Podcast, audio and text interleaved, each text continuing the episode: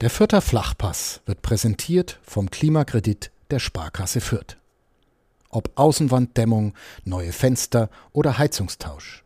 Sanieren Sie Ihre Immobilie einfach und günstig, ohne Grundschuldeintrag bis 50.000 Euro. Denn Sanieren hilft Energiesparen. Der Klimakredit der Sparkasse Fürth. Ich fasse mich kurz. Sie sind schließlich wegen Malis Bernrotter hier. Wir bei nordbayern.de haben einen Podcast über Verbrechen und einen über den ersten FC Nürnberg, die beide nichts miteinander zu tun haben. Ein Chefredakteur hat seinen eigenen Podcast und es gibt einen Podcast über die Spielvereinigung Kräuter Fürth. Auch diese beiden haben nichts miteinander zu tun. Wir hatten auch einen Podcast über Menschen, der hieß Unter Quarantäne. Das ist uns aber erst aufgefallen, als wir keine Lust mehr hatten, täglich über Corona zu reden. Mit Menschen wollten wir unbedingt weiterreden. Deshalb gibt es jetzt Mitmenschen, einen Podcast über faszinierende Lebensgeschichten, über Macher und Denker, mit SportlerInnen, PolitikerInnen, mit prominenten Menschen und Menschen, von denen wir denken, dass Sie sie kennenlernen sollten.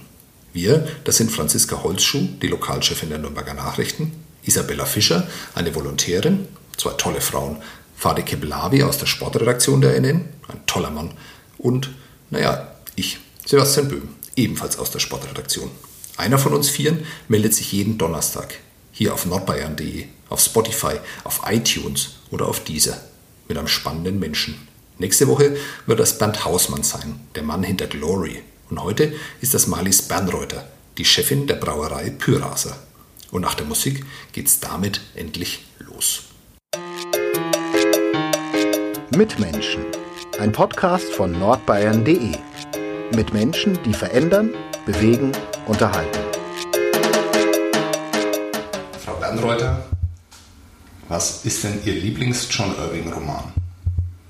Ach, wie wunderbar. Also ganz ehrlich, äh, der, der jetzt rauskommt. Ich habe ihn vorbestellt, schon. Im Oktober. Ich habe ihn schon bezahlt und bestellt. Und ich freue mich so arg drauf, dass das jetzt mein neuer Lieblingsroman ist. Ah, okay. Ja, Weil Sie wissen, dass John Irving-Romane immer großartig sind und dass sich da auf eine, je nachdem wie schnell man liest, auf eine einwöchige, dreitägige oder vierwöchige Reise begibt. Ist so, wirklich. Mhm. Liebe ich alle, habe ich glaube ich auch alle gelesen. Mhm. Ja. Ich habe auch alle gelesen, deswegen stelle ich jetzt die Frage ja. auch, weil ich mich da Bitte so ein bisschen auskenne. Nee, ja. aber es, ich hätte jetzt dann doch darauf gehofft, dass Sie sagen, naja, aber Hotel New Hampshire, da geht einfach nichts drüber, wie es jetzt bei mir zum Beispiel wäre. Ja, den habe ich auch in Erinnerung gut. Mhm. Aber ganz ehrlich, es ist jetzt echt lange her. Also ja. ich kann, es ist wirklich schlimm. Ich lese so wahnsinnig viel, dass ich oft nicht so ganz äh, spontan hinkriege, worum es geht. Dann mhm. muss ich mir schnell den, äh, den Text nochmal hinten drauf mhm. durchlesen. Aber New, New Hampshire habe ich in Erinnerung. Ja, ich finde, das ist der, der klassische Roman von ja. Schillerin, weil da geht es ja um Bären. Es geht immer irgendwie um Bären. Bären kommen immer ja. vor und ja. sowas. Ja. Deswegen ist mir der so in Erinnerung. Und da gibt es auch und ich habe mich einfach so gefreut, als ich gesehen habe, dass Sie auch John Irving lesen. Ja. Und ich gedacht, das ist vielleicht der richtige Einstieg, weil ja. man dann nämlich auch gleich zu der Frage kommt, wann lesen Sie denn solche dicken Bücher? Abends im Bett ähm, und je nach Müdigkeit natürlich dann und je nach Spannung des Buchs, muss ich auch sagen, äh, mehr oder weniger. Ist ganz selten, dass ich mich tagsüber hinsetze. Auch im Urlaub setze ich mich eher selten tagsüber hin und lese ein Buch. Mhm. Ja. Jetzt sind Sie ja Profi, also was solche Dinge angeht, also sich in der Öffentlichkeit bewegen, in der Öffentlichkeit zu reden. In Podcasts hat man Sie schon gehört, im Fernsehen hat man Sie schon sehen können. Sie, es gibt Zeitungsartikel über Sie. Ähm, man kann unheimlich viel über Sie wissen. Ähm, irritiert Sie das manchmal oder macht Ihnen das auch manchmal ein bisschen Angst, was die Menschen über Sie wissen, dass jetzt hier plötzlich jemand äh, sitzt, den Sie vor fünf Minuten noch nicht kannten und der Sie nach John Irving fragt? Ja, auf mhm. jeden Fall. Es ist aber eine falsche Art des Kennens, glaube ich. Das ist halt so bei Personen in der Öffentlichkeit, ähm, dass man meint, man kennt jemanden, dass man auch meint, man hätte einen gewissen Anspruch auf eine Person oder ähm, und das hat ja mit dem Menschen an sich und mit dem wirklichen Kennen, wie man miteinander umgeht als Freund, äh, gar nichts zu tun. Mhm. Ja. Wollen Sie wissen, woher ich das weiß mit dem John Irving? Ja. Also nachdem ich mich ähm nachdem ich mir Podcasts angehört habe, Zeitungsartikel gelesen habe, ähm, bin ich irgendwann noch auf die Idee gekommen, das zu machen, was ich äh, eigentlich als erstes mache, wenn ich mich über Menschen informiere, nämlich äh, bei Twitter den Namen einzugeben, weil ich ja ein sehr großer Twitter-Nutzer bin. Okay. Und da habe ich gesehen, dass sie auch ein Konto haben, einen ja. Account. Ja. Und da haben sie irgendwann einmal ihr Bücherregal fotografiert und da waren schon ah. Romane dann zu sehen. Und deshalb weiß ich das und deshalb habe ich mir gedacht, das, ich suche immer ganz lang nach der ersten Frage, wo man dann versucht, irgendwie ja. so ins Gespräch zu kommen. Und ich habe gedacht, na, John Irving ist vielleicht das Ideale. Ja, super. Ja, aber was ist da los? Warum haben Sie nur elf Follower? Ich bin, äh, Twitter habe ich wirklich mit Corona begonnen. Ah, ja. okay. Und dann ist es mir wieder zu viel geworden. Wie auch Facebook und das alles mache ich alles gar nicht. Mhm. Ähm, und es war mir dann, ist mir auch schon wieder viel zu viel alles zerredet worden. Und so genau will ich es dann immer alles gar nicht wissen. Halbwahrheiten. Mhm. Ja. Ich bleibe ehrlich gesagt bei der Zeitung täglich. Ja, sehr gut. Ja, in sehr Natura gut. sogar, nicht ja? online. Aha, das ist ja sehr gut. ähm, äh, Sie wissen, wie man, wie man dem wie bei dem Gastgeber, und das ist ja in dem Fall völlig falsch, wie man ihm schmeichelt, das ist sehr nett. Also danke, dass Sie noch Zeitung lesen. Und ausschneide und, und Artikel an meine Mitarbeiter weiterverteile, wie genau. meine Oma. Ja? Ja. wie mein Vater übrigens auch. Also ja. immer wenn ich meinen Vater besuche oder meine Eltern, dann liegen da auch immer zwei, drei Zeitartikel, ja. die ich dann unbedingt noch lesen muss. Genau. Ach, wie schön, ich mag es so gern. Ja. ja.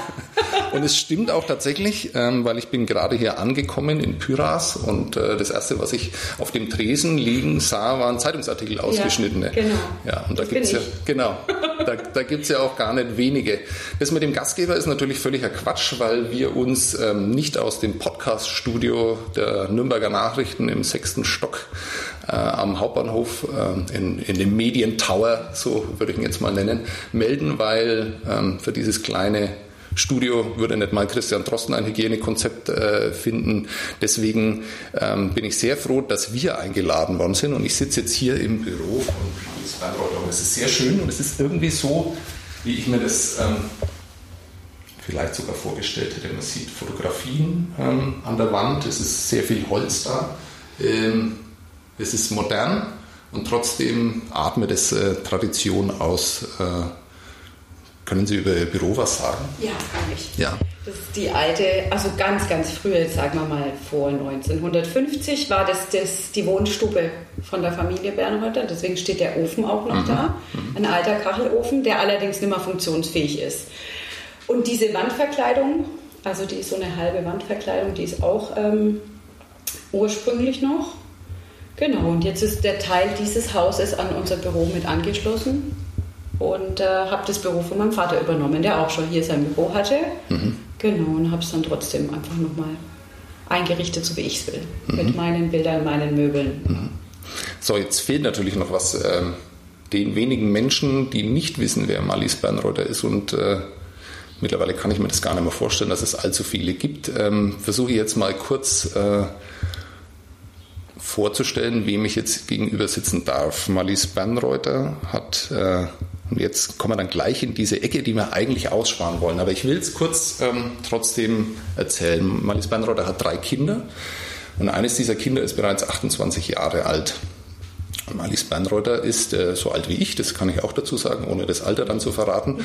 äh, und ich kann mir nicht jung. vorstellen, genau, beide sind wir total jung. Ähm, und ich kann mir nicht vorstellen, einen 28 Jahre alten Sohn zu haben. Ich habe einen 5 Jahre alten Sohn und einen 9 Jahre alten Sohn.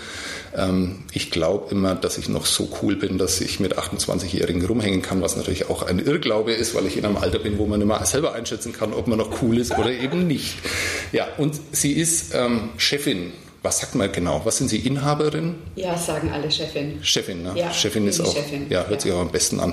Chefin von Pyraser, der Brauerei, die man auch äh, hier in der Gegend sehr gut kennen kann und äh, wahrscheinlich auch mittlerweile weit äh, darüber hinaus. Wo kann man Pyraser mittlerweile überall kaufen? Im Radius von 60 Kilometern um unseren Schlotturm, sagen wir so. Mhm. Also es ist, geht ungefähr bis Erlangen, unser Vertriebsgebiet, Neumarkt, Ingolstadt, Weißenburg, mhm. See, fränkisches Seenland. Okay. Aber es ist doch sicher auch so, dass man in Berlin Mitte irgendwo in einem Hipsterladen mittlerweile. Haben wir auch. Ja. Und in Hamburg. Ja. Ja. Ja.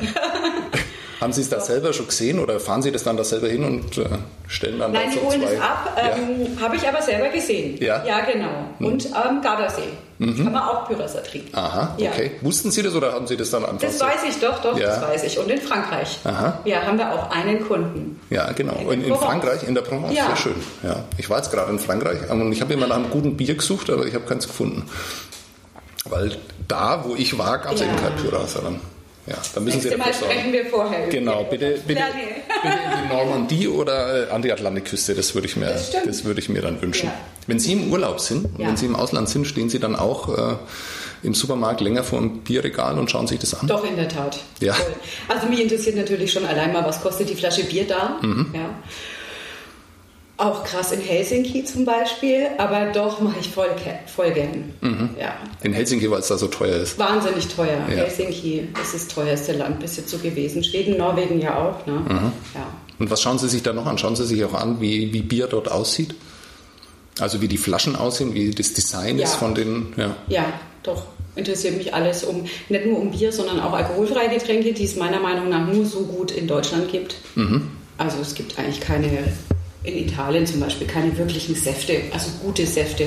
Das ist alles mehr Zuckerwasser. Buntes Zuckerwasser. Mhm, Okay. Ich stelle diese Frage deshalb, weil ich eben jetzt gerade drei Wochen in Frankreich war und meine Frau war jedes Mal in diesen riesen Supermärkten so lang vor den. Jetzt muss man ein bisschen aufpassen, weil meine äh, Frau trinkt sehr gern Wein, aber es ist nicht so, dass sie jeden Tag um 11 Uhr schon die erste Flasche äh, Auch intus hat. nicht. Auch selbst im Urlaub nicht. Da gibt es dann so Grenzen, die so 14.30 Uhr dann vielleicht sind, je nachdem, was man eben so macht. Und äh, man kriegt sie dann vor diesen Regalen gar nicht mehr weg. Ist es bei Ihnen auch so, dass Ihre Kinder dann manchmal sagen so, Mama, ist gut jetzt, äh, wir wollen nicht immer nur Bier anschauen in dem, in dem Urlaub? Ich glaube, meine Kinder interessiert es auch, muss ich ganz ehrlich sagen. naja, gerade das Thema Etiketten und, ähm, und Flaschenformen und so, das ist ja auch was, was Kinder schon begeistern kann. Ja. Ja, richtig. Ja. Hat meine Kinder auch begeistert, als Ja. ich plötzlich so ein belgisches Bier angebracht habe, die ja auch Und mehr so. Elefant drauf und Genau, richtig. Oder Ja. die eben auch mehr so wie Champagnerflaschen dann gerne auch mal Ja, aussehen, was ja genau. auch ganz nett ist. Ja. Vielleicht auch mal was, ne? so ein Pyrauser in so einer schönen Das großen. ist ja ehrlich schon, das ist diese Craft-Bier-Welle und waren auch äh, relativ früh mit dabei mit dem Pyraser Herzblut. Und es hat uns auch sehr viel Spaß gemacht, ähm, muss man aber leider aus dem, aufgrund von einem Markenrechtsstreit aus dem Sortiment nehmen. Okay, aber jetzt haben Sie ja immer noch so äh, cooles Bier. Also das, was so ein bisschen anders aussieht, als man Die das von- kleinen Flaschen. Genau, Ja, richtig. genau. Wie, wie kommt sowas? Wie, wie entsteht sowas? Also kommt, äh, kommen Sie selber auf so eine Idee? Gibt es jemanden bei Ihnen ähm, auf diesem schönen Gutshof, der sagt, äh, Frau Bernroder, ich hätte mal eine Idee, vielleicht können wir sowas mal machen? Also viel entsteht im Team, äh, finde ich, weil meine Mitarbeiter auch sehr, auch im Urlaub wahrscheinlich immer vor allen Bierregalen stehen. Ähm, viel kommt von außen, was, äh, was die sehen. Äh, das mit den kleinen Flaschen kommt jetzt tatsächlich von der Flaschenfirma, die diese alte Euroflasche, die man so kennt, so heißt die in 05, wie die alte Bierflasche so war, in klein rausgebracht haben und da haben wir uns auch sofort verliebt in die Flasche. Mhm. Und wer macht das Label dann? Wie funktioniert sowas? Weil das sieht ja auch anders aus. Genau, das machen meine Mitarbeiter im Marketing. Wir machen das alles in-house mit mir zusammen. Design machen wir alles selber. Mhm. Das ist spannend, oder? Mag ich total gern. Mhm.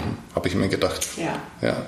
Und äh, wie kriegen Sie dann raus, ob sowas ankommt, ob die Leute das mögen? Es ist wirklich Try and Error. Also wir machen nie teure Marktforschung, sondern wir versuchen es einfach. Wir liefern ja alles im Direktvertrieb. Wir haben den direkten Kontakt zu allen Händlern, zu der Gastronomie. Also wir wissen, wo unsere Getränke verkauft werden. Wir kennen jedes Outlet. Und letztlich ist es reinverkaufen und schauen, wie der Abverkauf läuft. Und gucken, muss man noch was nachregulieren oder was geht und was geht nicht. Ja. Mir ist es sofort aufgefallen. Also Schön. als es dann neu war. Ja, Ja. Muss, ich, muss ich natürlich jetzt sagen, ist aber auch ehrlich. Also äh, ist mir in dem Supermarkt, in dem ich Bier oder hauptsächlich eigentlich nur Getränke und hier und da mal ein Bier ähm, kauf, äh, ist es mir sofort aufgefallen. Also das ist, sieht anders aus. Was ist das? Ah, Pyrasa. Ah, fresh, habe ich mir gedacht. Ja. Cool, schön. ja. Sowas will man wahrscheinlich dann haben, oder? Weil das ist ja Also doch es ist schwierig, weil der, es genau. ist total schwierig, weil man kann natürlich immer den gleichen Stiefel machen, dann Mhm. hat man zwar den Vorteil der Wiedererkennbarkeit, ähm, Ist aber für uns ist es, für uns ist es erstens schön, sich auch mal was Neues auszudenken. Man darf das nicht zu viel treiben, ne? Also Sachen machen, die man dann gar nicht der Marke unterordnen kann. Das wollen wir auch gar nicht. Mhm. Also diese Zweitmarkenstrategie fahren, was ja viele ja. Firmen haben, diese Handelsmarken, wo man dann gar nicht mehr weiß, wo das eigentlich herkommt. Das war gar nicht beabsichtigt. Aber diese Retro-Look des Etiketts passt eben zu der kleinen Flasche. Mhm. Äh, und da war klar, dass wir nicht mit unserem aktuellen Design drauf können. Aber der Bierkunde ist doch wahrscheinlich schwierig, oder? Der ist doch, ist der konservativ oder ist es nimmer so? Ist es irgendwie so Klischee aus einer längst überkommenen Zeit? Also was ich, äh, was wir feststellen, also einmal ist der Pro-Kopf-Verbrauch natürlich gesunken und mhm. dieses äh, täglich Bier trinken ist auch nicht mehr so. Also es gibt sehr viele Menschen, sehe ich auch an meinen Mitarbeitern, die unter der Woche gar kein Bier mehr trinken und dann trinkt man am Wochenende Bier. Mhm. Und dann ist diese Treue zur Marke auch nicht mehr so gegeben. Also es war ja früher hat man eine Marke gehabt, die Frau hat gewusst, was sie kaufen mhm. soll am Samstag mhm. äh, und konnte so auch nichts verkehrt machen. Und jetzt ist es wirklich ein Durchtesten, nimmt man mal das mit, nimmt man mal das mit. Mhm. Mache ich als Verbraucher ja auch so. Mhm. Ist auch gut und so kommen wir halt auch immer wieder an neue Kunden, aber es ist eben keine so Konstanz mehr da, dass, man, dass jemand 20 Jahre lang das gleiche Bier trinkt. Mhm. Das ist vielleicht wirklich eher die ganz alte Generation, die das noch so macht. Ja, okay. Oder? Ja, also sehe ich in meinem Umfeld äh, ja. ganz genauso. Es war tatsächlich so, also meine Großeltern, da gab es nur eine Marke. Ja. Aber vielleicht gab es da, wo die wohnten, auch nur eine Marke. Nur eine Marke, genau. mag, mag durchaus sein. Ähm, was mir in der Vorbereitung auch, ähm, was ich mir gedacht habe, äh, da ging es dann auch darum, sind sie ständig gefragt worden, wie oft sie eigentlich Bier trinken müssen und ob das nicht ein wunderbarer Job ist, so früh dann gleich Bier zu trinken ja. und, und äh, diese ganzen ja. ähm, Fragen, ähm, die sie wahrscheinlich auch gar nicht mehr beantworten mhm. möchten. Aber es ging äh, dann eben auch darum, haben sie gesagt, ähm, wir riechen auch am Bier. Ja. Und das hat mich interessiert, weil die meisten Menschen riechen ja eigentlich nicht, bevor sie dann den ersten Schluck, also dieser erste Schluck ist ja so, so wichtig. Ja. Wie, wie riecht gutes Bier? Äh, Malzaromat, also es kommt natürlich wirklich auf die Sorte drauf an. Also mhm. von daher, gutes Bier riecht, hat schon mal keinen Fehlgeruch. Mhm. Und Fehlgerüche sind ganz deutlich. Also bei, die, die, haben sie, wenn sie die Flasche schon aufmachen, riechen sie das, da stimmt was nicht. Mhm. Von daher ist die Frage, wie riecht gutes Bier, schon damit zu beantworten, dass kein Fehlgeruch ist. Also es riecht nicht nach Pappkarton oder nach Johannisbeere und so, mhm. nach alles, was es nicht riechen darf. Und dann ist es sortenspezifisch. Also natürlich riecht ein Weizen ganz anders als ein Pilz, als ein äh, Landbier oder als ein Festbier. Mhm. Oder ein dunkles na, also wenn Sie sich jetzt zum Beispiel ein Rauchbier vorstellen, mhm. riecht es natürlich ganz anders als ein Pilz. Mhm. Ja. Aber Sie riechen gleich, ob Sie dann auch Lust haben, dieses Bier dann zu trinken? Ja. Ja. Ja, aber ich bin auch parteiisch. Also mhm. ähm, es gibt Brauereien, die haben einen Hausgeruch, nennt man das so, und auch einen Hausgeschmack, mhm. den, den ich zum Beispiel jetzt nicht mag. Mhm. Da, ne, die haben auch ihre Kunden und die lieben das genau so. Mhm. Das kann ich, kann ich zum Beispiel schon gar nicht riechen. Mhm. Okay. Ja, da muss man dann nur darauf achten als die Brauerei, dass man den behält, auch wenn es ein Fehlgeschmack ist mhm. oder Fehlgeruch. Mhm. Ja. Gibt es denn in Ihrem Leben, in dem Sie sich ja sehr viel mit Bier beschäftigen, ähm, gibt es denn da Momente, wo Sie Bier noch so richtig genießen können? Also wo Sie dann nicht dran denken, was jetzt da den, den Geruch ausmacht oder wie da der erste Schluck ist oder ob das dann irgendwann schal wird. Ich weiß nicht, was man sich da als Profi so für Gedanken macht, wenn man Bier trinkt, aber, aber, aber gibt es diese Momente, wo Sie einfach sagen, ach, das ist jetzt einfach schön? Ja, oder wo man lang drauf wartet. Ja. Mhm. Ja, das war zum Beispiel letzten Sommer war so ein Bier, wo ich wirklich lang drauf gewartet habe. Ähm, im Zieleinlauf beim Challenge Triathlon. Mhm, mhm, da habe ich mich wochenlang darauf gefreut, auf dieses Bier, das es dann da gibt. Und da gibt es natürlich auch Bierreste. ja, genau. Ja, das ist sowas, äh, doch gibt es auf jeden Fall. Und im Sommer mehr als im Winter. Mhm. Geht es mir vielleicht auch wie vielen anderen Leuten so. Mhm. Ja. Ist mir da gar nicht aufgefallen, dass, da, mhm. dass Sie da ins Ziel einliefen und auch so ein großes Weizenglas dann bekommen haben? Das heißt, da kam, jemand, ja. da kam jemand und hat Ihnen ein Pyrauser Bier rangebracht. Ja, genau. Und können Sie beschreiben, wie das, wie das äh, Da riecht hat? man wirklich gar nicht. Ja, riecht klar. man, den schmeckt man mhm. nicht einfach nur, da kann ich einen halben Liter mhm. einfach trinken. Mhm. Ja. ja, weil man da auch so sich selbst belohnen will. Genau. Ja. ja. Wir könnten ganz lang noch über Bier weiterreden. Mhm. Wir können aber, weil Sie jetzt diesen Übergang gleich selber gemacht haben, auch über Triathlon reden. Können wir auch reden. Ja. ja. Also ich glaube, äh, hier wo wir sitzen, wie weit ist die, die Radstrecke von hier entfernt? Zwei Kilometer. Zwei Kilometer. Die Radstrecke, mhm. genau. Okay. Kann eigentlich in alle Richtungen kann man auf die Radstrecke. Mhm, ja. Genau. Ähm, also ich bin mittendrin. Ja. Ja. Und es ist einfach so, wenn man, was, was passiert eigentlich mit den Menschen, die in diesem Landkreis mit dem Triathlon nichts zu tun haben wollen? Gibt es die? Gibt es da welche? Kennen Sie welche? Fahren die weg übers Wochenende vielleicht? Mhm. Da muss man aber weit wegfahren, damit man das muss, nicht ja. mitbekommt. Ja. Also man muss es vielleicht ja, mal kurz... Ich glaube, jeder nimmt teil. Glaube ich einfach in irgendeiner Form. Jeder, irgendjemand, jeder hat Athleten untergebracht mhm. vielleicht, ne? Mhm. Oder kennt jemanden, der mitmacht. Ja, macht selber mit. Mhm. Irgendwie hat man doch immer einen Bezug. Mhm. Und kennt man jemanden, der mitmacht. Ja. Mhm. Jetzt gibt es ja ähm, aus, aus ihrer Lebensgeschichte gibt es äh, immer wieder diese wunderbare Anekdote, dass sie im Alter von vier Jahren gesagt haben, ich will mal Brauereichefin werden. Ähm, darüber brauchen wir jetzt gar nicht mehr reden, weil die Geschichte kennt ja jeder. Hat sich auch erfüllt. Ja, genau, es hat sich erfüllt. Es stimmt alles genau so, wie Sie es angekündigt haben. Ähm, wann haben Sie denn mit dem Triathlon das erste Mal hier Kontakt gehabt und haben sich gedacht, äh, da will ich mal mitmachen? Äh, das sind zwei unterschiedliche Zeitpunkte. Den Kontakt haben wir schon über 15 Jahre, weil wir die Familie Weichsöfer unterstützen mhm. bei dem Triathlon als Sponsor. Und ähm, also von daher, so lange wie es den Triathlon gibt, habe ich ihn nicht wahrgenommen. Also ich kenne von Kind auf, kann, könnte ich jetzt nicht sagen, aber ich würde jetzt mal so sagen, Anfang der 90er, 92, 95 ist so das, wo ich den Triathlon wahrgenommen habe, auch als mhm. Landkreisbürger sozusagen, mhm. als Jugendliche damals. Und dann gab es irgendwann einen Punkt, wo Sie gesagt haben, es ist zwar schön hier in irgendeiner Form dabei zu sein, aber ja. das will ich mal selber erleben. Hat sich schon auch dadurch ergeben, dass wir immer viele Staffeln am Start haben. Mhm. Also es gibt Pyraser Staffeln, war erst eine, dann waren es drei, dann waren es fünf. Und ähm, genau.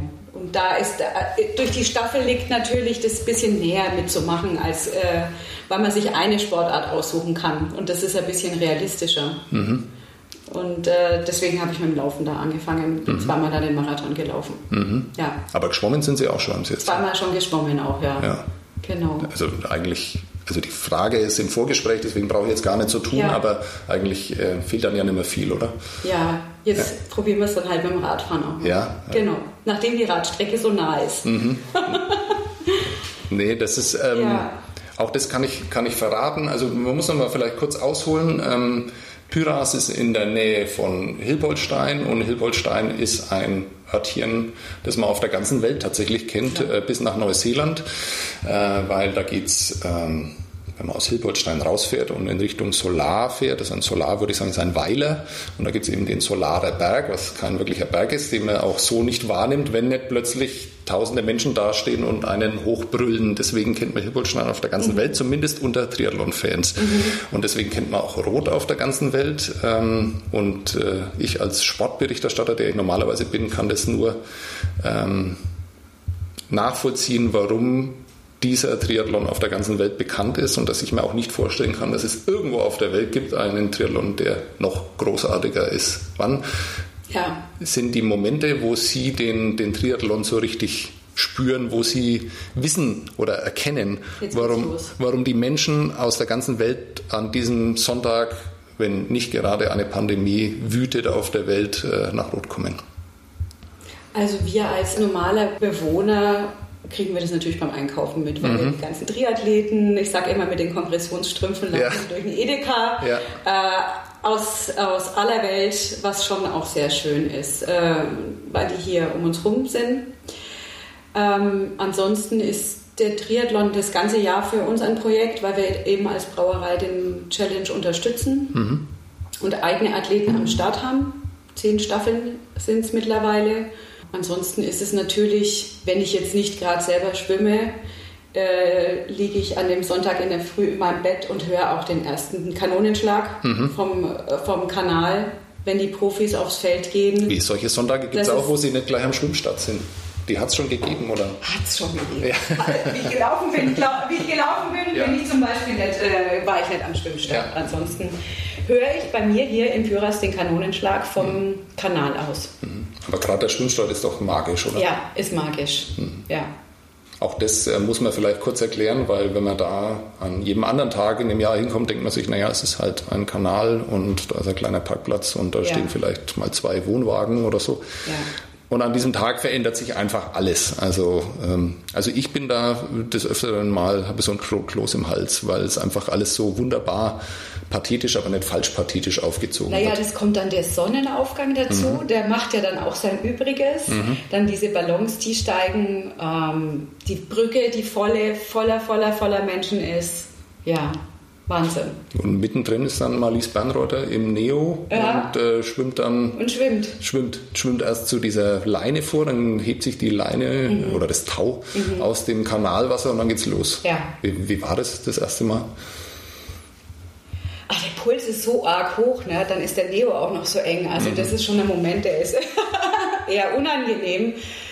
Schwimmen ist jetzt für mich einfach eine recht große Leidenschaft, muss ich sagen. Mhm. Ich habe auch, äh, ich hab auch keine Angst vor den anderen oder so. Es ist ja sehr eng da und dass einem jemand draufhaut oder so, das mhm. mache ich eigentlich alles nicht. Mhm. Also und nicht, weil ich vorne wegschwimme, so ist es. Ach so. Also das ist nein, Ihnen dann nein, auch egal. Nein. Also Sie ja. blenden das dann aus und dann gibt es einen Rhythmus und dann äh, geht es einfach los. Ich schwimme wahnsinnig gern, einfach. Ja, und noch lieber. Das, das sagen viele Leute, ja. aber da geht es dann um zwei Bahnen im Freibad. Ah, ja. 3,8 ja. Kilometer im Kanalwasser ist doch nochmal was anderes dann. Ja.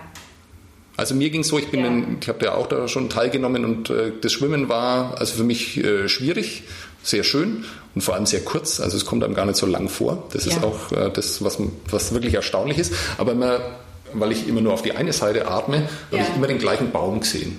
Ja. Also man schwimmt, äh, im Wasser sieht man gar nichts. Man sieht nichts. Genau. Und ja. wenn man rechts rausschaut, dann sieht man halt einfach nur den Baum. Ja. Natürlich ist es dann immer wieder der nächste Baum, die da in den gleichen Abständen stehen, aber man denkt sich, man bewegt sich nicht vorwärts. Ja. Ja. Aber das ist doch, also was ist da schön dran? ich kenne einige Triathleten, die sagen, wenn ich Schwimmen rum ist, habe ich das Ding im Sack. Mhm. Mhm. Das ist schon krass. Ja, was so schön am Schwimmen ist ist wahrscheinlich wirklich, dass man nichts sieht. Ne? Mhm. Also man nimmt sich nur selbst atmend wahr. Mhm. Und es ist äh, und so ist, ist man nicht, oder ich bin dann im, also völlig im Flow, ne? Atme auf drei und mache so meine Bewegung, die ich blind kann. Mhm. Ja. Jetzt ist es in den Gesprächen oder in den Interviews und Podcasts und wo Sie überall schon aufgetreten sind, geht es ganz oft um das äh, Thema Arbeit und wie viele Stunden hat Ihr Tag, was man sich ja auch tatsächlich äh, fragt, äh, wenn man selber Kinder hat, selber berufstätig ist und dann denkt man sich, ja, meine Güte, also ähm, so vier bis acht Stunden könnte ich schon noch mehr brauchen, in denen würde ich dann ganz gern schlafen. Mhm. Und dann werden Sie auch immer gefragt, wo, wo entspannen Sie dann? Und dann sagen Sie beim, beim Schwimmen und beim Laufen. Ja. Und da sagen jetzt viele andere Menschen, na, wie, wie bitte? Also das, ähm, das brauche ich doch dann nicht auch noch. Was passiert da genau mit Ihnen? Das ist ja wirklich meine Zeit. Ja. Was passiert da mit mir? Ich höre natürlich viele Podcasts. Aha. Ja. Aha. Auch wenn es vielleicht verboten ist. Auch beim Radfahren. Das schneiden Darf wir dann später wieder raus. äh, ja, das ist meine Zeit, die ist für mich reserviert im Kalender. Mhm. Und wahrscheinlich tue ich mich leichter, die Zeit für mich zu nehmen, unter der Überschrift Laufen, Gehen, Radfahren, Schwimmen, als ich lege mich jetzt ins Bett, mhm. eine Stunde nachmittags mhm. oder so. Das Vielleicht heißt, ist es das, meine Flucht. Aha. Eine genehmigte Flucht, weil ja Gutes dabei tun. Ja. So ist es vielleicht erklärbar. Müssen Sie das vor sich selber dann rechtfertigen quasi? Wenn Sie jetzt sagen, okay, in, dem, in diesem Zeitplan, der so wirklich auf jede Minute ausgerichtet ist, ähm, muss in diesen zwei Stunden muss auch noch was passieren, da muss was rumkommen ist dabei? Schon so. Mhm. Ja, das ist schon so. Ich profitiere immens von der sportlichen Sache. Mhm. Als Chefin, als Mutter. Ja. Muss drin sein. Mhm. Ja. Können Sie nachvollziehen, dass es Menschen gibt, die das äh, für sich selber nicht verstehen? Also die einfach nicht so viel Energie haben? Die haben ihre Energie sicher in anderen Bereichen. Also die unterschiedlichsten Menschen gibt es mhm. ja. Ne? Und jemand, äh, der im Flow in einem anderen Bereich ist. Mhm. Ne? andere malen, andere bilden sich ganz viel weiter, andere studieren oder lernen noch eine zusätzliche Fremdsprache oder gibt ja tausend Sachen, wo man für sich im Flow sein kann. Ja, mhm. Kalligrafie, also mhm. eine, die Volkshochschule ist voll mit Menschen, mhm. ja, die äh, andere, die andere Hobbys haben. Mhm. Ja. Ich frage deswegen, weil ich mir denke, ähm, wenn man so ein Leben führt wie Sie und dafür auch viel Bewunderung ja bekommen. Ähm, also jedem, den ich diese Geschichte jetzt erzählt habe, äh, mhm. aus meinem Umfeld, ich sage, also, tolle Frau, ohne mhm. sie zu kennen, mhm. ohne jemals mit ihnen hier am mhm. Tisch sitzen zu dürfen, ist eine tolle Frau. Aber dass der Anspruch an andere Menschen dann äh, sehr hoher ist, ist das mhm. schwierig manchmal, weil sie reden viel über das Team hier und wie gut sie zusammenarbeiten, aber mhm. es ist mhm. wahrscheinlich auch manchmal gar nicht so einfach, weil man vielleicht einen anderen Anspruch hat. Ist, glaube ich, so. Mhm. Also das ist, glaube ich, so, wenn man einen hohen Anspruch an sich selber hat, kann man manchmal nicht mehr unterscheiden, ob man den auch an andere stellt und ob das ungerechtfertigt ist, dass der Anspruch an andere zu hoch ist. Ja. Ich glaube aber auch, dass das eine Befürchtung ist, die mir manchmal entgegengebracht wird, ohne dass mich jemand kennt. Mhm. Also mhm. das ist nämlich, das ist die Schublade, in, die ich dann, in der ich dann bin, ohne dass mir jemand mit mir gesprochen hat oder ohne dass jemand bei mir arbeitet. Ja. Und es ist auch eine, vielleicht eine Angst oder ein Stempel, der mir aufgedrückt wird, ist, äh, der kann ja keiner das Wasser reichen oder jetzt macht sie auch noch das oder mhm. ist ein bisschen schwierig vielleicht mhm. manchmal. Mhm. Ja. Ob mein Anspruch an meine Mitarbeiter zu hoch ist, das müsste man natürlich meine Mitarbeiter fragen, mhm. aber es sind alle noch da und gut drauf.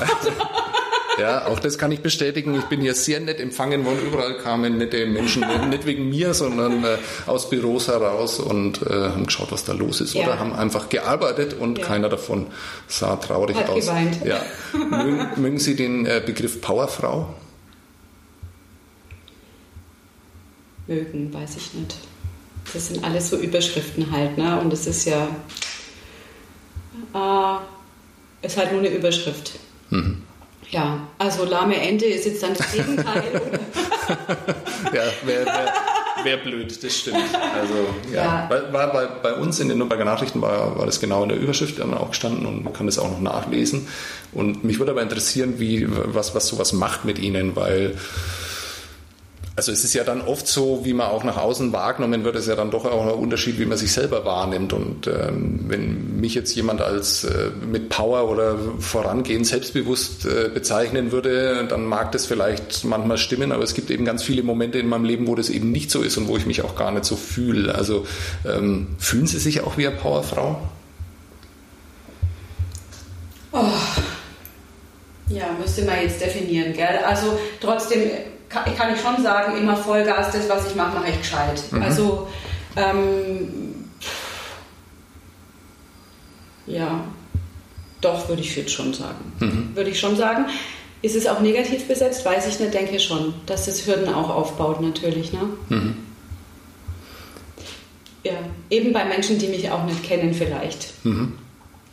Immer Vollgas ist sowas, was Sie auch äh, das Gerne öfteren Mal gesagt haben. Ja, das, äh, also ich als Sportredakteur mag das ja, weil das ja, also das, das spricht einfach für Energie und da, da ja. tut sich was und äh, da passiert immer was und da, da gibt es auch keinen Stillstand, was ja im, im, Sport und im Leistungssport, das gibt es ja auch nicht. Ne? Ja. Oder man hört dann halt irgendwann auf, weil einem das dann zu viel ist. Aber ich frage mich dann trotzdem immer. Ähm, das wirkt zu so anstrengend, ne? Nee, ähm, das habe ich mir tatsächlich gedacht, ja. ja. Also manchmal viele Dinge, über die Sie, die Sie geredet haben, so wo es darum ging, irgendwie, dass Sie die Verantwortung gegenüber im Dienst der Brauerei zum Beispiel. Mhm. Äh, das waren so Dinge, wo ich mir gedacht habe, sehr ernst. Aber es hat bestimmt überhaupt nicht mit dem Bild überein, das ich jetzt mhm. habe und was ich aber auch äh, bei Podcasts und in der Vorbereitung hatte. Sie mhm. lachen sehr gern und das, da ist immer da viel Vollgas da, also mhm. was Humor angeht und ja. sonst irgendwie. Also wahrscheinlich schafft man das auch nur so, oder? Wenn man da auch, ja, wenn man lachen kann. Nur mit, das, geht nur, das geht nicht von außen. Also das geht ja nur mit eigenem Antrieb und großer Freude daran, mhm. die ich nicht immer habe. Aber eigentlich ist das Ziel natürlich bei allem, was ich tue, das zu haben. Mhm. Und ich denke, jeder Mensch sortiert ja auch immer mal wieder aus. Und es dauert überhaupt lang, bis man, sage ich jetzt mal, ein erwachsener Mensch ist, der weiß, bei was empfinde ich Freude und bei was empfinde ich keine Freude und mhm. kann ich das weglassen oder muss ich es trotzdem machen? Hm. Das ist so der Menschwerdungsprozess, den wir doch alle durchmachen eigentlich, oder? Dieses immer wieder Sachen in die Hand nehmen und anschauen und sagen, eigentlich will ich das gar nicht. Ja. Äh, und sich auch selber mehr zuzugestehen, das zu machen, was ich gern mache. Mhm. Ja? Oder was mir halt Freude macht und den Rest weglassen. Mhm. Geht sicher nicht immer, aber ist ein kontinuierlicher Verbesserungsprozess. Ja. ja. Seit wann sind Sie erwachsen? Ich bin noch dabei. Ja. ich bin noch dabei. Ich finde, es dauert lang. Mhm. Ja. Ist es überhaupt erstrebenswert, irgendwann erwachsen zu sein? Erwachsen zu sein, ja. Muss man auch wieder definieren, aber ich mhm. würde mal sagen, dass man schneller spürt, was gut für mich ist und was nicht gut für mich ist und was muss ich trotzdem machen, weil es gut für mein Umfeld ist. Mhm.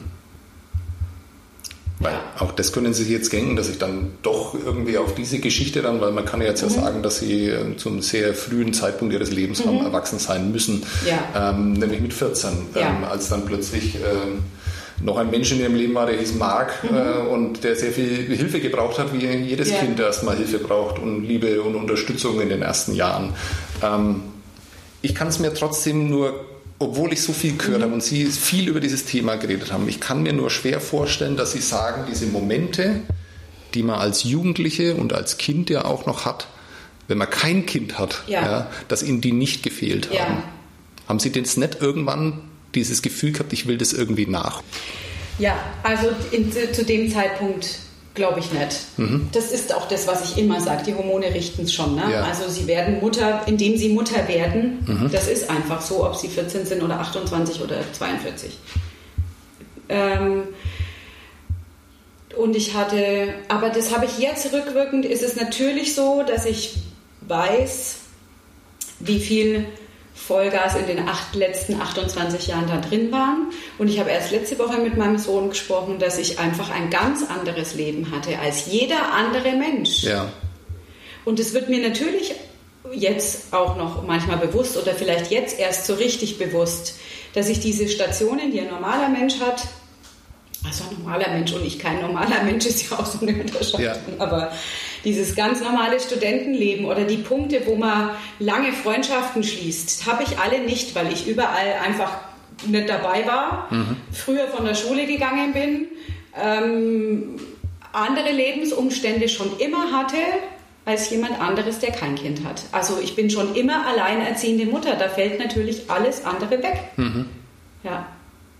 Und somit auch äh, natürlich wenige lange Kontakte, außer die meiner Familie, meine beste Freundin, gibt schon ein paar Menschen. Mhm. Aber ich glaube, so ein, so ein Sammelbecken an Studentenfreund, Abiturtreffen und sowas, das habe ich alles nicht. Mhm. Ja. Halbes Jahr Barcelona. Äh, ja. Auch das muss ich dann sagen, ähm, weil ich eben versucht habe, diese Klischee-Fragen so ein bisschen auszuweichen. Sie merken, dass ich es trotzdem ja. mache jetzt im Nachhinein. Äh, aber und vielleicht, ich beantworte es genau. anders vielleicht auch, ja. aber ich versuche mich ein bisschen anders ähm, zu nähern. Und ähm, wirklich ein wunderschöner Satz, den Sie gesagt haben, das ist das Beste, was mir hat passieren ja. können. Und das ist, glaube ich, ein Satz, den man vor allem auch dann nachvollziehen kann, ähm, wenn man selber Vater oder Mutter ist. Ja. Weil man sich auch da ja oft denkt, oh, boah, das Leben hat sich jetzt aber ganz schön verändert und gibt viele Dinge, die ich jetzt irgendwie ja. äh, auch anders machen könnte. Und da denkt man sich aber, nee, will ich ja gar nicht, weil so wie es ist, ist es gut. Ja. Ähm, das ist ja eigentlich ein, wunderschöner Satz. Ähm, ja. Was macht es eigentlich mit Ihrem Sohn? Ich weiß ehrlich gesagt gar nicht, ob der sich die ganzen Sachen von mir noch anhört, ja. er weiß ja die ganze Geschichte, kennt ja. er ja. Ähm, ich glaube schon, dass es gut tut. Ich glaube schon, dass jedes Kind das immer wieder hören muss, auch mhm. es ist gut, dass es dich gibt in mhm. meinem Leben. Mhm. Ja, nicht nur mein Kind, meine drei Kinder, sondern es ist doch für jeden Menschen gut, das zu wissen. Mhm. Ja, deswegen ist es wichtig, das zu sagen. Mhm. Die Frage haben Sie eigentlich auch schon beantwortet, aber wie, wie ist denn das Verhältnis heute äh, zu Ihrem Sohn? Sehr gut, sehr ja. gut, ja. Ähm, also wir haben natürlich auch unsere Hürden, die wahrscheinlich alle Familien haben, wobei die meine vielleicht auch trotzdem noch ein wenig härter war, weil ich äh, viel jünger war und immer versucht habe, mir nichts nachsagen zu lassen. Mhm. Ne? Also vielleicht, ich war zwar streng, aber ich habe natürlich versucht, alles super zu machen. Mhm. Und ähm, mit äh, 15, mit 17, ja. mit 19, Genau. mit 21. ja. Ja. Ich meine, das sagen jetzt viele Eltern über sich, dass sie das versuchen, aber die sind dann halt 30 Ja. oder 35, was ja eher unserer Gesellschaft im Moment entspricht, dass man eher später ja auch Kinder bekommt. Ja. Vielleicht trotzdem war das so ein Messen mit anderen Eltern, mit normalen Familien in Anführungszeichen, Mhm. die halt alle schon doppelt so alt waren oder so. äh, am Land, sagt man so, mir nichts nachsagen lassen, mhm. dass ich das jetzt nicht könnte. Mhm. Das ist schon, war mehr Antrieb, das hat man ja so gar nicht. Ne? Also ja. das habe ich jetzt bei meinen beiden Jüngeren nicht. Habe ich kein Konkurrenzdenken mit anderen Familien. Mhm. ja. Äh, Achso, wir haben unsere Hürden. War natürlich auch schwierig, Pubertät, ganz schwierig weil der Marc im Internat war und wir uns da relativ entfernt haben.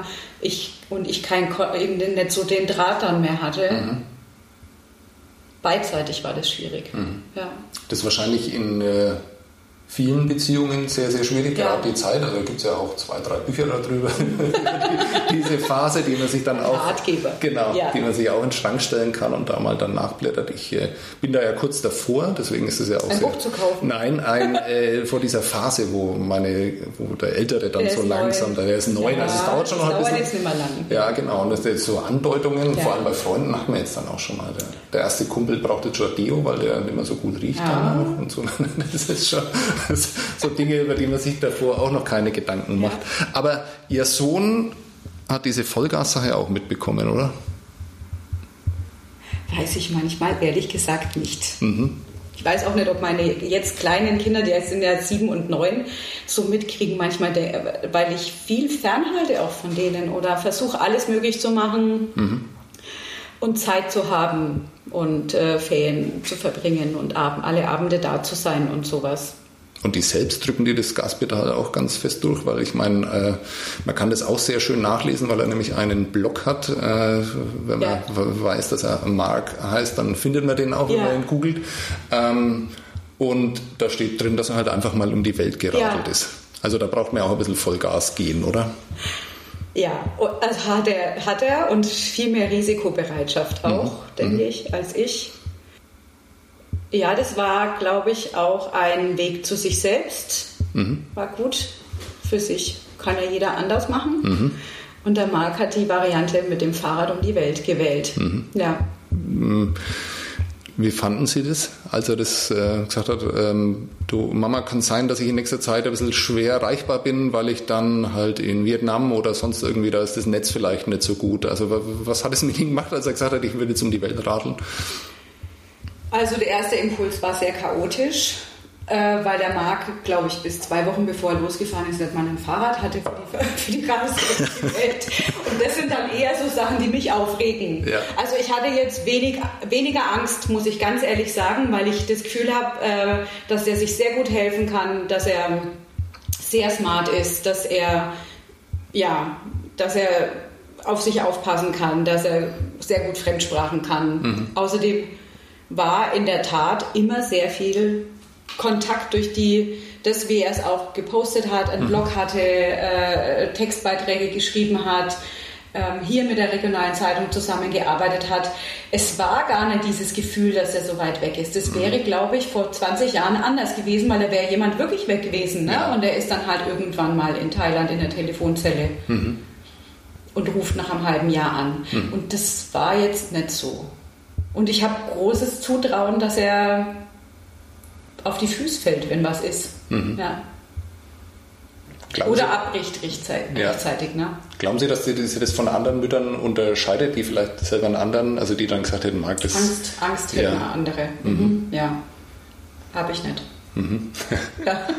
das äh, finde ich beneidenswert, weil also ich äh, wie nennt man die Helikoptereltern oder sowas, ja. die dann halt immer, ähm, von sowas kann ich mich nicht ganz frei machen. Also wenn, wenn Ihre jüngeren Kinder gerade im Moment ja. jetzt irgendwo rumklettern, schauen Sie da immer hin dann oder? Mhm. Also sehr, sehr viel Zutrauen habe ich auch zu denen, muss ich ganz ehrlich sagen. Ich reguliere sehr wenig. Mhm. Die machen aber auch keinen Quatsch. Und da passieren auch Unfälle bei uns daheim und lösen wir dann halt. Mhm. Haben wir viel Verbandsmaterial. das müssen ja. Sie mir dann nochmal genau erklären, wie man sowas macht, weil das äh, würde ich auch gern so können. Aber das, Machen wir einen Erste-Hilfe-Kurs ja. miteinander. Ja, ja das, das, fällt mir, also das Verbinden, das kriege ich dann vielleicht noch so hin, aber so, so loslassen zu können und dieses Vertrauen, das ist, finde ich, schwierig. Also ja, ich würde gern meinen Kindern mehr, mehr zutrauen können. Also die machen das ja auch alle wunderbar. Ja, ja. eben. Das sind Die auch ganz, das ganz alle. ja genau. Und das merkt man dann halt so Ja. manchmal erst. Ja. Liegt es vielleicht bei Ihnen auch daran, dass Sie das auch gemacht haben? Wahrscheinlich. Mhm. Vielleicht ist es so, ja, wirklich. Ja. Ich nehme die auch alle ernst. Ist einfach so. Also die werden auch in Entscheidungsprozesse mit einbezogen. Wir haben immer täglich Besprechungen, was machen wir jetzt Ja. wie geht's weiter und so. Ja. Das hört sich Sind auch, die das hört sich, erwachsene Menschen einfach, ja. das hört sich auch schon wieder ein bisschen so ernst an. Also haben die dann hier einen Termin und dann sitzen sie hier am Tisch und Nein, nein. genau. Nein, wir stimmen uns ganz viel ab. Mhm. Ja, und jeder darf was sagen. so ihren, ihren Zeitplan, den sie so haben, Ja. äh, wie oft wird der geändert oder halten sie sich an den, wenn der mal feststeht? Ja, ich habe, glaube ich, vorgestern habe ich zum Mitarbeiter von mir gesagt, mein Kalender ist wie Tetris. Wie Tetris schiebe ich dauernd alles hin und her. Ja. Ähm, ja, ich lebe von einer festen Struktur und die ist mir im letzten halben Jahr abhanden gekommen durch Corona und äh, ähm, natürlich äh, Aufregung als Unternehmerin Ja. mit Corona und äh, Aufregung als Mutter und auf einmal zwei Kinder im Homeschooling ist mir meine Struktur komplett abhanden gekommen und da hat es mich schon nochmal, das würfelt dann schon nochmal alles durcheinander. Mhm. Wie lange haben Sie gebraucht, bis Sie das dann auf die Reihe gekriegt haben? Also ich meine, das Ja, Wirtschaftliche nicht, und das um Unternehmen. ehrlich zu sein. Also nee, als Ja. diese, allein diese Zeitgeschichte äh, habe ich gar nicht auf die Reihe gebracht. Natürlich Mhm. hat alles funktioniert, aber ähm, es war ja jede Woche anders. Wir, wir konnten ja gar nicht, so, Ihnen ist es ja genauso lang gegangen mit Mhm. Kindern. Es war ja irgendwie jede Pressekonferenz, wusste man erstmal, wie, okay, wie laufen die nächsten drei Tage ab. Mhm. Und so hat sich ja jeder durchgehangelt und ich natürlich auch. Mhm. Und welches Kind darf jetzt wann in die Schule und wie lang und wer muss wo abgeholt werden und ja. Und so wirklich hat sich das ja eigentlich gar nicht geändert. Ne? Nein, und jetzt noch sechs Wochen Sommerferien hinten Ja. Mhm. drauf. Also uns geht's ja, als sitzen wir alle im gleichen Boot. Ne? Sind Ja. wir froh, wenn es jetzt wieder losgeht. Genau, dann geht's los, aber das weiß auch keiner so ganz weiß genau, wie das keiner. dann wird. Ne? Ja. Und da habe ich gemerkt, wie arg ich diese Struktur brauche, Mhm. um das große Pensum, das ich habe, schaffen zu können. Mhm. Das ist ein bisschen untergegangen. Mhm. Ja. Und auch da wieder die Frage, das ist schön, dass Sie das so zugeben, wie, wie schwierig das ja dann auch für Sie war, weil man ja von so einer Powerfrau erwartet, dass sie dann sagt, naja, machen wir das jetzt machen wir so und dann ziehen wir das so durch. Ja. Aber so einfach ist es ja dann immer nicht, äh, weil das ja auch Situationen sind, mit denen wir, also auch wir haben ja vielleicht Ängste und äh, wissen nicht so genau, wie es dann äh, irgendwie weitergeht und sowas. Ähm, kann man sich also ich finde es erstaunlich, wie schnell man sich an solche Situationen auch gewöhnt. Also wie das dann völlig normal wird, dass plötzlich alle eine Maske tragen und Ja. sowas. Ne? Also wo man sich auch denkt, naja, es ist schon seltsam, dass man die Menschen nicht sieht und die Emotionen nicht sieht. Mhm. Haben Sie sich da mittlerweile dran gewöhnt? Also finde ich total interessant, wie vor allem, also ich würde gerne ja soziale Studien. Werden da bestimmt noch viele gemacht über diese Corona-Zeit und wenn man mal einfach die Adlerperspektive eingenommen hat, was passiert denn hier eigentlich alles und welche Lager bilden sich und Ja. bilden sich immer noch. Ähm, und wie sortiert man sich ein? Also ich muss es jetzt ganz ehrlich sagen, habe das trotzdem mit der Frage verglichen, die ja manchmal so äh, geherrscht hat, wie hätten wir uns damals im äh, Nazi-Deutschland verhalten, auf welche Seite hätte ich mich geschlagen. Das fand ich irgendwie ähnlich. Die Situation, es überrollt uns was. Wie gehe ich damit um? Befolge ich alle Regeln oder befolge ich sie gerade nicht? Oder ähm, ja, ordne ich mich unter? Welche Meinung entwickle ich selbst? Wo hole ich mir meine Meinung her? Das war schon interessant. Und deswegen fand ich es auch Deswegen interessant. auch nicht mehr Twitter. Ja, aber das fand ich interessant, Ja. weil sie es ja gemacht haben. Also sie haben sich Ja. ja auf Twitter informiert Ja. und sind dann in dieses ja, in diesen, diesen Echoraum dann Ja. gesprungen, wo ja dann alles auf einen einprallt und Ja. man dann plötzlich von Meinungen auch, die man in seinem Umfeld nicht hat. Also ich, Genau. Mhm. ich, ich kenne, also in meinem Umfeld habe ich keine Corona-Skeptiker. Zumindest gibt es keine, die das, äh, und da gibt es dann Leute, die behaupten einfach was und da Ja. wird man dann auf Twitter, gerade Social Media, Facebook wird man überall damit konfrontiert. Stimmt. Das ist es, was mir Angst macht. Macht Ihnen das auch Angst? Ja. Macht Also- mir auch Angst. Ja. Vor allem, weil ich eigentlich, also momentan, gut, man muss immer sagen, wir sind hier in einer wahnsinnig privilegierten Situation. Wir leben am Land hier, äh, wir haben 300 Einwohner hier im Dorf. Ja? Also ich, wir kriegen ja ehrlich gesagt gar nichts mit. Ich bin ja nun mal jetzt nicht Berlin-Mitte. Ähm, von daher waren, ist es, glaube ich, in der Innenstadt sowieso nochmal anders, alles anders wahrgenommen worden. Ich fahre nicht im öffentlichen Nahverkehr ja. und all die Themen hatte mhm. ich gar nicht. Also ich merke es eigentlich nur beim Einkaufen, dass wir jetzt eine Maske tragen. Ähm, aber dass in Berlin solche äh, Themen so hoch pushen, immer noch aktuell, wo ich die Einschränkungen ehrlich gesagt eher als gering empfinde, ja. das macht mir schon Angst, ja. Mhm. Jetzt haben wir doch wieder so ein ernstes ja. Thema. Und eigentlich auch ein Thema, das ich eigentlich vermeiden wollte. Ja. Aber da findet man vielleicht doch nochmal einen schönen Übergang dann. Wenn Sie Berlin-Mitte gesagt haben, wären Sie gerne auch ein bisschen so, unabhängig von ja. Corona, wären Sie gerne auch ein bisschen Berlin-Mitte? Weil ich könnte mir auch gut vorstellen, dass Sie auch jemand sind, der auch in so einem Umfeld, und zwar in dem positiven, in dem kreativen, ja. in so einem pulsierenden Umfeld dann ja auch sehr gut ja. zurechtgekommen wären. Absolut habe ich die Sehnsucht, natürlich, weil ich ja immer schon mein ganzes Leben hier sitze in Pyras. Mhm. äh, immer wieder den Impuls in meinem Leben, irgendwann möchte ich schon auch nochmal ein anderes Umfeld haben. Mhm. Allerdings ist es so, dass, mal, dass wir einfach nicht so gerne in die Stadt fahren, meine Kinder und ich, und jedes Mal wieder froh sind, wenn wir abends daheim sind. Ja gut, es ja. ist aber auch Nürnberg oder dann halt ja. vielleicht Ingolstadt genau. oder sowas, aber Berlin ist ja dann nochmal was anderes. Also fühlen Sie sich dann, also Sie, Sie haben so eine gewisse Sehnsucht danach, fühlen sich dann aber gar nicht wohl? Berlin doch, würde ich mich schon wohlfühlen. Was ich, womit ich gar nicht wahrscheinlich... Äh, so gut zurechtkommen würde, ist die arge Unbekanntheit, die man dort hat. Mhm. Aber man kann natürlich auch verschwinden in der Menge. Das kann ich ja nie. Mhm. Also, mhm. Das können Sie in Ihrem Umfeld tatsächlich ja nicht. Ja. ja. Das ist auch was, was mich interessiert. Vielleicht ja. können wir damit so ein bisschen aufhören. Ähm, haben Sie irgendwann bewusst sich dazu entschlossen, Ihre Geschichte zu erzählen? Weil auch das habe ich ja schon angedeutet, man weiß viel über sie. Ja. Man weiß auch Dinge über, über sie, die man über viele andere Menschen nicht weiß, obwohl sie äh, auch prominent sind. Mhm. Also war das ein bewusster Entschluss oder gab es irgendwann einmal eine Geschichte, wo sie dann einfach einem Journalisten diese Geschichte erzählt haben und dann war sie einfach da? Ja, das war, der, das war die Ach, so war das. Ich war in Hamburg, ich habe den Preis gewonnen äh, der Unternehmensnachfolge von einer Zeitschrift. Mhm. Da war die Chefin vom Bayerischen Rundfunk, die jetzt nicht mehr Chefin ist, mhm. die Frau Ruf hieß die, glaube ich. Ähm, und die hat mich angesprochen, sie wären doch was für unsere Lebenslinie. Mhm. Und das habe ich mir, glaube ich, ein halbes Jahr, Jahr überlegt und habe die Sendung äh, auch öfter angeschaut und finde die sehr wertschätzend mhm. und hochwertig. Und ähm, und habe mich dazu entschlossen, äh, äh, den Lebenslinienfilm zu drehen. Mhm. Das war für mich auch noch meine Aufarbeitung. Mhm. Also es war eine sehr anstrengende Aufarbeitung, äh, zwölf Tage lang diese Dreharbeiten mhm. und die ganze Geschichte erstmal nochmal zu erzählen. Mhm. Das ist übrigens auch was, was, ähm, wenn ich jetzt gesagt habe, okay, am Donnerstag habe ich einen Termin äh, in Pyras ja. bei der Frau Bernroth, und dann sagen die, ja, okay, sagt mir jetzt gar nichts. Und dann sage ich, ja, das ist die, dann erzählt man kurz und dann sagen, ja, die Lebenslienienausgabe, die habe ich gesehen, die war toll. Ja. ja. Geht Ihnen das auch so, dass Sie viel, viele, viele Menschen sich wirklich von den In Lebenslinien... Ja.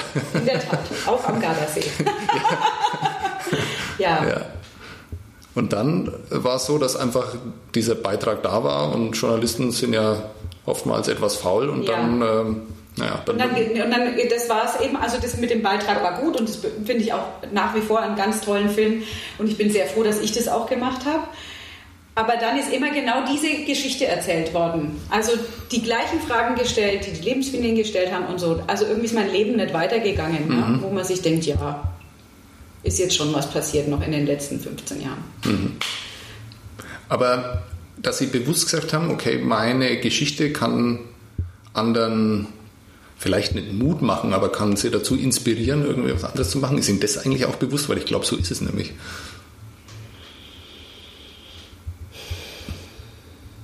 Also eigentlich zu zeigen, dass es ja geht. Ne? Hm. Also dass ja, gut, das ist jetzt halt die Geschichte Jung, Kind und Unternehmerin. So. Hm. Aber natürlich steht ja jeder immer vor einem Punkt wo, in seinem Leben, wo er meint, jetzt geht es nicht mehr weiter. Mhm. Das passiert jedem, glaube ich mal. Mhm der andere das jetzt schlimm finden würde oder nicht, aber man weiß einfach nicht mehr ein und aus. Und wenn man am nächsten Tag aufsteht, ist man schon einen Tag weiter. Das ist ja eigentlich das, das geht ja immer weiter. Es fällt einem immer was dazu ein. Es fällt einem rückwirkend manchmal auch erst ein, warum war das alles so? Mhm. Ja? Warum ist mir genau das jetzt passiert? Mhm.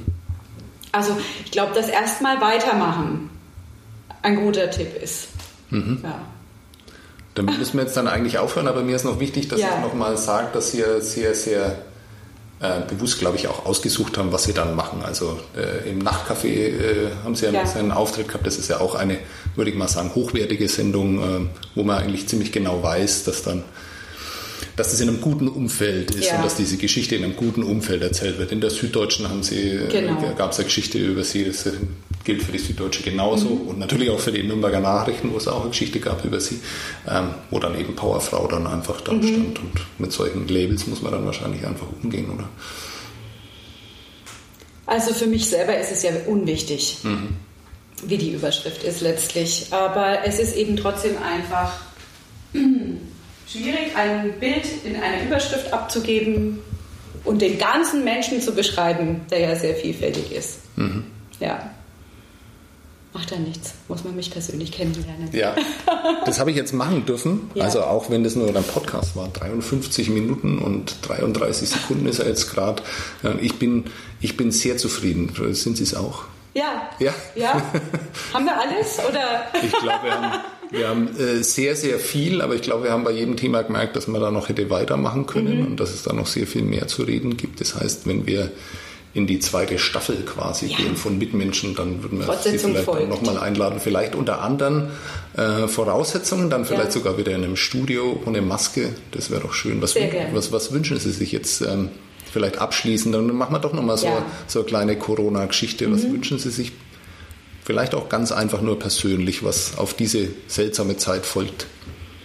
Ganz persönlich wünsche ich mir, dass die Schule ganz normal weitergeht. Mhm. Das wünsche ich mir. Mhm. Ähm, eben um die Struktur wieder zu kriegen, um auch wieder mehr Freiheit hier ähm, arbeiten zu können, strukturiert arbeiten zu können. Ähm, das wünsche ich mir. Und ähm, ansonsten wünschen wir uns alle Klarheit. Die werden wir nicht kriegen. Mhm. Wir gehen in die Planungen fürs nächste Jahr so rein, als wäre es ein ganz normales Jahr. Und sagen dann halt lieber ab, als nichts in der Schublade zu haben. Und mhm. weil wir mit einer Verwaltung von, ach, das machen wir jetzt nicht und das machen wir jetzt nicht, äh, eher alle schlecht draufkommen. Mhm. Mhm. Und uns sind auch dieses Jahr super Sachen eingefallen. Also es war ehrlich gesagt ein sehr kreatives Jahr. Mhm. Es hat unheimlich Spaß gemacht. Mhm. Und von daher machen wir so weiter. Mhm. Das ist ja eigentlich ein wunderschöner Schluss. Und ich wünsche Ihnen, dass Sie nächstes Jahr, wie viele andere tausend Menschen, äh, sich ins Kanalwasser schwingen und dann diesen tollen Tag äh, in Rot hier im Landkreis genießen und den Challenge äh, machen können. Das äh, wünsche ich Ihnen. Danke. Und Ihnen wünsche ich, dass Sie als Sportreporter dabei sein können. Ja, das wäre am allerwichtigsten. Vielen Dank ja. für diesen Wunsch. Vielen Dank für diese Stunde. Marlies Bernroth. Dankeschön.